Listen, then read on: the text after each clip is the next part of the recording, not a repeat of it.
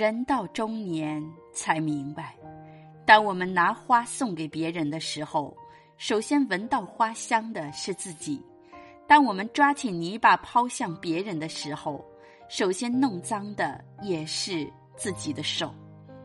Hello，亲爱的朋友，这里是人到中年之心灵感悟，我是主播美丽蜕变。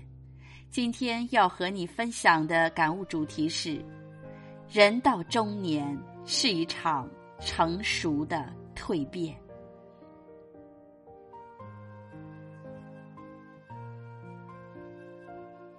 钟表上的时针是在慢慢的移动着的，移动的如此之慢，是你几乎不感觉到它的移动。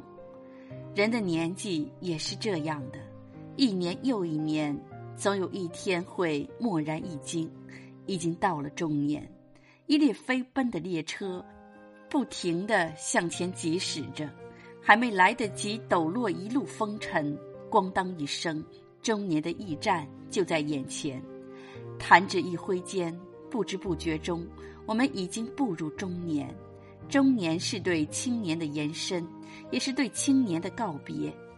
这种告别。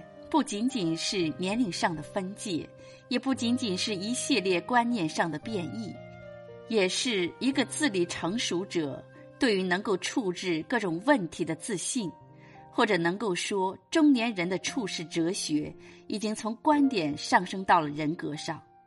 人到中年，虽说是自然使然，可对生命之旅这么快进入中年，毕竟少了点精神准备。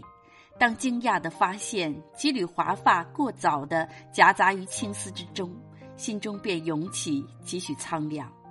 人到中年，莫非意味着少年的气盛、青春的张扬已经消失？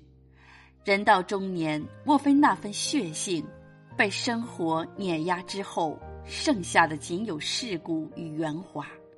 人到中年，莫非那份执着、那份热爱？在历经沧桑之后，心灵的蚌壳再也孕育不出期望的珍珠。世事沧桑，生命无多，应对生命中每一个匆匆来去的日子，抽取其中太过于诗意的成分，或许我们会从中悟到点什么。人一旦告别刻意粉饰的年龄，应对的只能是一个真切质朴的自我。在中年人眼中。职责稳重成熟，已成为这个时期的主题。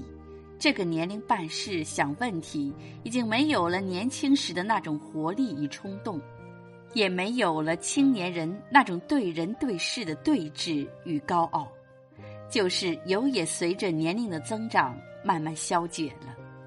昨日的对手也因为对方已受到报应，而已没有太多的憎恨。在中年人眼中，似乎责任、亲情和友情此时显得更为重要。人到中年，才真正明白什么是职责，什么是义务，才真正明白生存的艰难，做人的辛苦。人到中年，学会了放弃，学会了在复杂环境中对付来自各方面的伤害，学会了调整，不为命运所捉弄。学会了应对，不为事项所迷惑。